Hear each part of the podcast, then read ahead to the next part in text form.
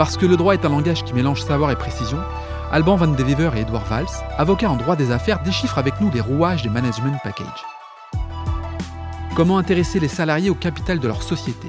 Quels avantages représentent les management packages? Ou encore, comment sécuriser l'actionnariat des collaborateurs? Alban et Edouard nous partagent toute leur expertise du sujet. Épisode 11, les management packages.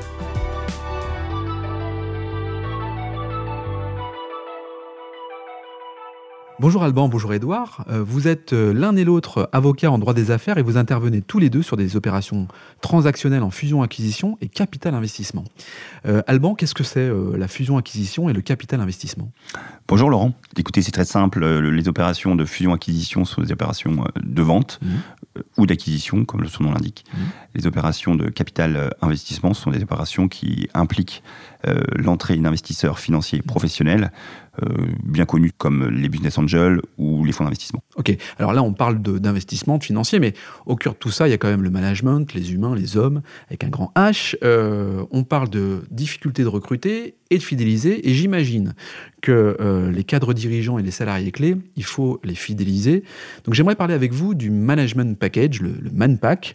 Edouard, quelles sont les définitions ou la définition du management package? Euh, bonjour Laurent, le management package, c'est un terme qui recouvre beaucoup de notions, mais si je devais le, résumer, c'est finalement l'ensemble euh, des outils d'intéressement qui peuvent euh, être accordés à des cadres dirigeants en vue de les intéresser au capital de la société dans laquelle ils travaillent. Vous pouvez les intéresser par du salaire, mmh. ce n'est parfois pas suffisant, mais vous pouvez aussi les intéresser par des titres du capital de la société euh, ce qui permet de euh, décupler leur motivation, de les intéresser réellement à la réussite d'un projet. Oui, ils s'investissent, euh, ils participent financièrement pour acheter des actions ou simplement on leur donne des actions? Oui, alors c'est le deuxième avantage, c'est que non seulement ils peuvent accéder à la réussite du projet, mais on leur demande de participer, de mettre la main au pot et le fait de mettre un peu de cash de sa poche. Ouais ça, les surmotive en général. Ouais, j'imagine bien. Alors, Alban, je suis président d'une entreprise, euh, j'ai envie de mettre en place le Manpack.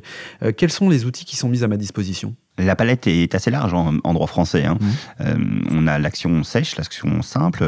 Nous avons également l'action de préférence avec des droits financiers et ou politiques. Il existe également des outils spécifiques d'intéressement tels que les bons souscriptions de parts de créateurs d'entreprise, mmh. BSPCE, les actions gratuites, les AGA, euh, les bons de souscription d'actions, les stocks options. Euh, bref, la palette est, assez large. C'est large, oui. Oui, et puis au-delà des aspects purement financiers, euh, il y a souvent la mise en place d'un pacte d'associés, hein, qui dit accès au capital en général, dit conclusion eh pour les cadres dirigeants d'un mmh. pacte d'associés. Et dans le cadre de ce pacte, on prévoira un certain nombre de choses pour aligner les intérêts, pour que les, les droits obligations de chacun euh, soient les mêmes. Et euh, notamment, on mettra en place des clauses dites de good ou bad liver.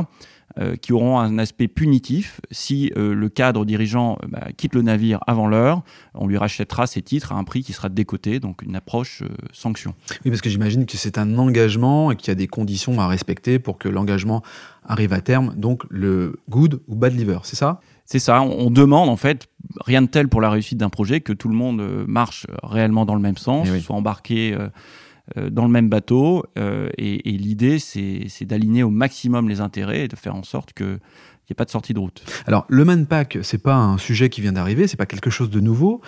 par contre, il est quand même sous les feux des projecteurs.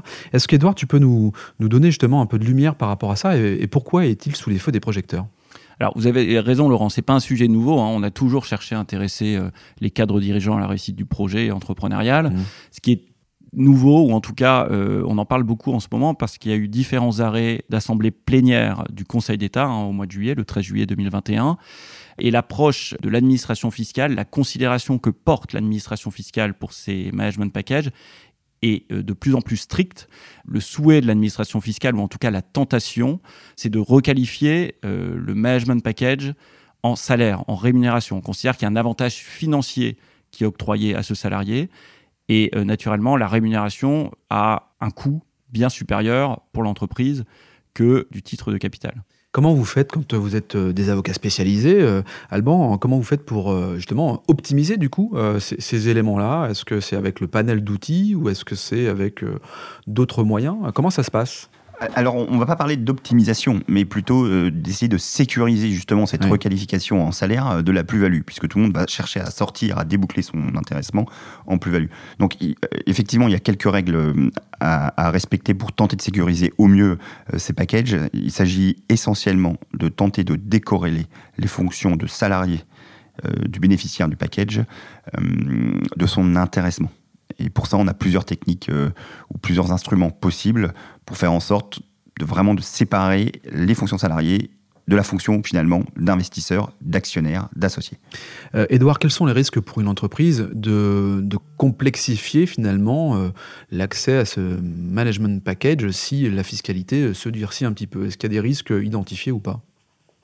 Euh, oui, alors euh, effectivement, le, risque finalement, c'est que euh, si le traitement fiscal du management package n'est plus réellement intéressant demain, il y aura moins d'intérêt d'octroyer du management package et du coup, pour intéresser et faire venir des nouveaux cadres dirigeants, ça pourra être plus compliqué. Donc la subtilité, et il faut redoubler de vigilance, il faut construire son management package avec beaucoup de précautions en essayant de cocher le maximum de cases euh, par rapport à la lecture qu'en fait, la grille de lecture qu'en a l'administration fiscale, et c'est toute la subtilité et le travail qu'on demande aux avocats, notamment spécialisés en capital investissement. Si vous voulez, ce qu'il faut quand même bien voir, c'est qu'on est au cœur de deux contradictions. Aujourd'hui, vous avez une législation française qui est très incitative et qui pousse à intéresser le plus possible de salariés à la performance de l'entreprise. Et, quand on le fait, euh, l'administration fiscale qui considère que la rémunération qui résulte justement de ces titres de capital est du salaire. Donc on est vraiment au cœur d'une incohérence et c'est très important d'essayer de sécuriser tout cela puisqu'on peut mettre en danger tout un écosystème qui montre sa performance depuis une trentaine d'années.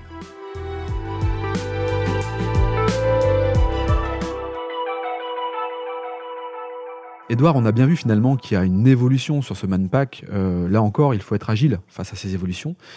Ces évolutions, quelles sont-elles, Edouard alors, euh, on les attend justement, les évolutions. Euh, c'est vrai qu'il y a eu un projet de loi de finances pour 2022 qui a apporté quelques idées, différents amendements qui ont été rejetés par la commission des finances. On est en période préélectorale. Mmh. On cherche tous un cadre stable, et, sain pour pouvoir construire nos opérations, pour être attractif. Hein. ça a été quand même euh, un combat mené par beaucoup d'entre nous. Euh, la stabilité fiscale pour l'attractivité de notre pays, eh c'est un élément clé. Mmh. Et donc, on, aimerait tous avoir un cadre qui soit défini et qu'on puisse manœuvrer très facilement dans la structuration de nos opérations. C'est pas le cas aujourd'hui et probablement que ça ne sera pas dans les tout prochains mois, euh, tant que les élections ne sont pas passées.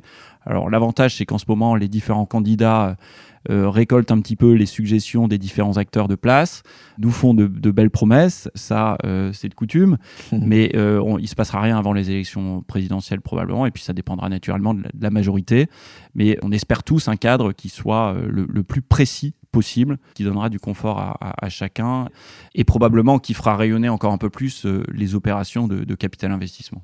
Une précision quand même, s'agissant des, des packs actuels, notre co avec Edouard, on en a parlé, on a déjà des clients qui nous ont sollicité sur le sujet, c'est peut-être de wait and see. Euh, ça sert à rien de se précipiter pour essayer de modifier nos packs, on va attendre que la jurisprudence se stabilise et par extraordinaire que la loi change.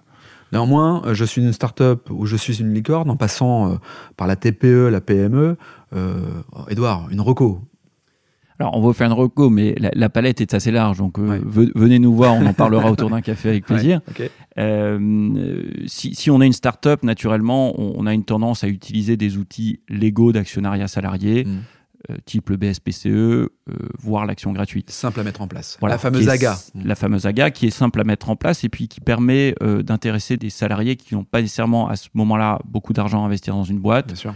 Donc à moindre coût. Euh, si on est sur une opération plus mature de LBO, on va utiliser euh, l'action de préférence qui reste l'outil de place. Euh, et puis on structurera l'opération avec éventuellement des manco, hein, des management co, pour essayer de renforcer nos management packages et exposer un petit peu moins à la requalification en salaire. le fait de mettre un écran nous donne un peu de confort par rapport à l'administration fiscale. Alban, votre reco? Effectivement, comme le disait Edouard, il y a plusieurs recos. Euh, moi, je suis assez sensible sur la sanctuarisation du risque. Hein. C'est-à-dire qu'un panachage d'actions ordinaires et d'actions euh, de préférence mmh. permettrait sans doute de limiter un petit peu le risque, ou en tout cas de le laisser uniquement sur l'ADP, l'action de préférence, et, de sécuriser finalement le package classique sur de l'action classique. Bon, merci à vous deux. On a bien compris que c'est dans un environnement contextuel qu'il faut travailler ce sujet-là, et que le meilleur moyen pour le travailler, si j'ai bien compris, c'est d'aller vers vous, c'est ça Exactement. Venez nombreux. Venez nombreux. Merci Alban, merci Edouard, et je vous dis à, très bientôt. Merci à, vous deux. Merci Laurent. Merci de nous avoir accompagnés sur cet épisode. Vous souhaitez approfondir le sujet et entrer en contact avec les équipes de Bignon Lebray Rien de plus simple, il suffit de vous rendre sur le site www.bignonlebray.com.